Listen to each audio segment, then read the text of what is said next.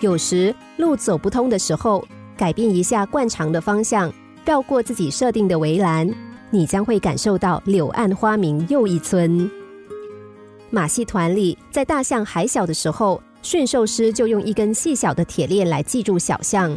那时候的小象力气还不够大，小象起初也想挣开铁链的束缚，但试过几次之后，知道自己的力气不足以挣开铁链，也就放弃了挣脱的念头。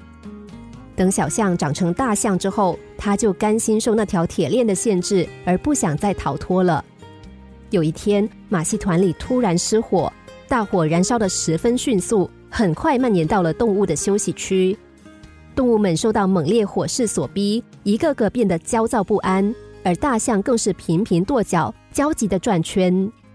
炙热的火势终于逼近大象，只见一只大象已经被火烧着了，灼痛之余，他猛然一抬脚，竟然轻易的把脚上的铁链挣断，迅速奔逃到安全的地带。其他的大象有一两只象见同伴挣断铁链逃脱，立刻也模仿他的动作，用力挣断铁链跑出去了。但其余的大象却不肯尝试，一直不断的跺脚，终于遭大火吞噬，无一幸存。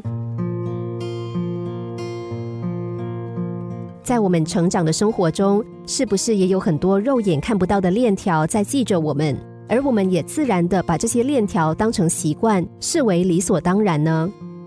面对自己喜欢的人，我们常常想，他肯定不会喜欢我的。